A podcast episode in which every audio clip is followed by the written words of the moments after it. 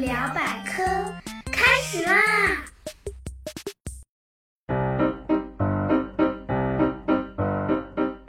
嗨，大家好，我是你们既搞笑又好学的大猴猴同学。今年七月二十一日，我国国家生物研究界发生了一件大事儿，我国第一次克隆出一只猫咪。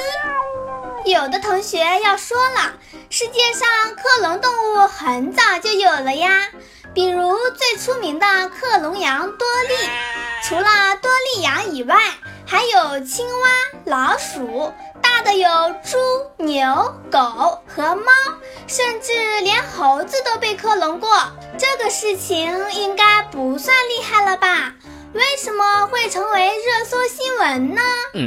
原来这只猫是第一只商用的克隆猫，是一名伤心欲绝的叔叔花了二十五万元的巨款，委托北京一家生物公司制造出来的。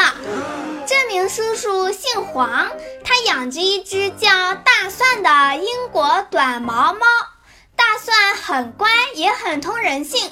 黄叔叔一直快乐地和大蒜生活在一起。可惜好景不长，有一天大蒜突发重病，死在了去医院的路上。黄叔叔很伤心，但也知道猫死不能复生，就将它安葬在公园里。在回家的路上，黄叔叔突发奇想。想用克隆技术重新克隆出一只大蒜出来。经过寻找，黄叔叔找到了我们国家唯一一家动物克隆公司。经过电话询问，得知需要花二十五万元才能克隆。同学们要知道，二十五万元足够买两百五十只猫了。不过黄叔叔依然毫不犹豫地接受了，因为大蒜对于他来说已经是家人一样的存在，花多少钱都情愿。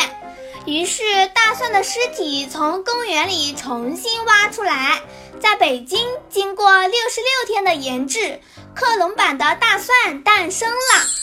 同学们一定很好奇吧？出生的克隆猫是不是跟原来的大蒜一？是不是一出生就是一只大猫呢？猴猴先卖个关子，先说说克隆的基本原理。正常情况下，动物生孩子，大自然为了保证物种的多样性，孩子的遗传基因必须来自父亲和母亲双方，所以生出来的孩子既像爸爸也像妈妈。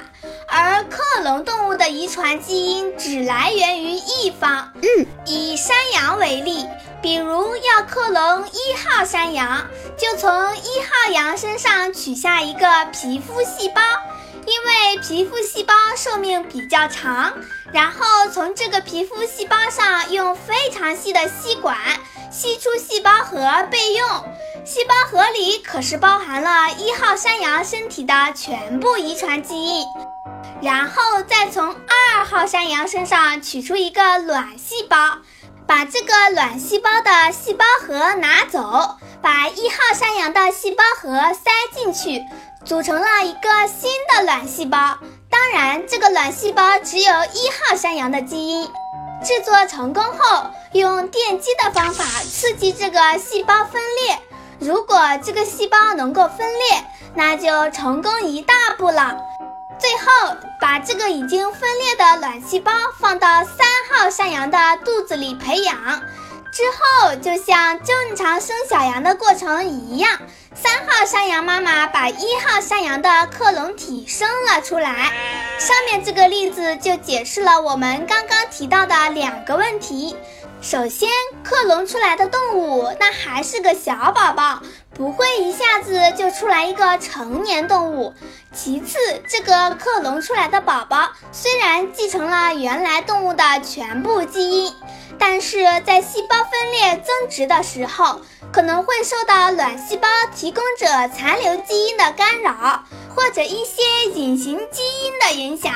生出来的克隆动物不一定跟原版一模一样，就拿大蒜来说，大家可以看看网上的照片，死去的大蒜下巴上有一个像蒜瓣一样的花纹，而克隆出来的大蒜却没有。尽管外观不一定一模一样，不过克隆这项技术未来对人类社会的影响还是相当巨大的。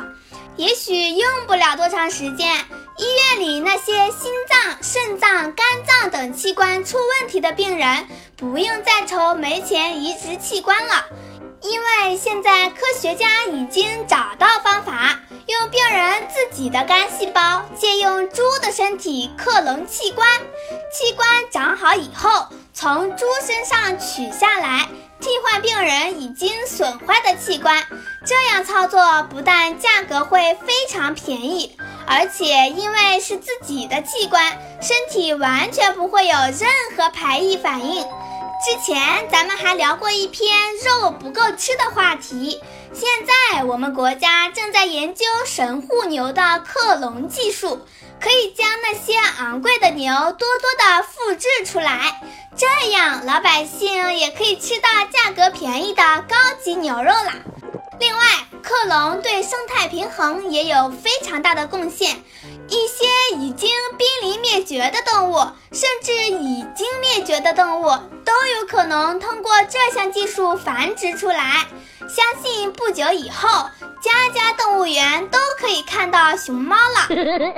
不过，克隆也有一个大问题，我们刚刚一直聊的是动物克隆和器官克隆，一直没有提到人类克隆，这是有原因的。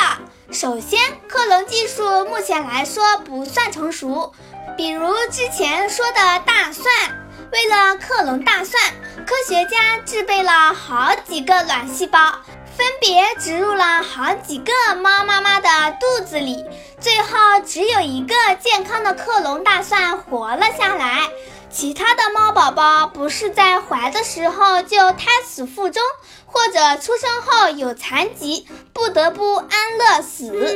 如果换成人类，为了克隆成功一个人，可能会出现好几个甚至几十个残疾的克隆人，那么怎么忍心安乐死他们呢？而且克隆人的地位又是怎样？他有没有人权？是一个独立的人，还是只能当原版的影子？这些就是困扰科学家们的伦理问题。所以说，克隆人一直是克隆领域的禁区。这个问题咱们就不说啦，等到同学们长大了，相信一定会有一个圆满的解决方式。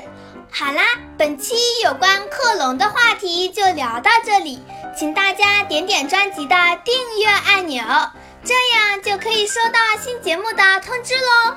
如果还有什么想知道的，欢迎大家在留言区留言，猴猴有问必答哦。最后说说咱们的 slogan：百科知识轻松学，猴猴聊百科。让我们下次再聊，拜拜。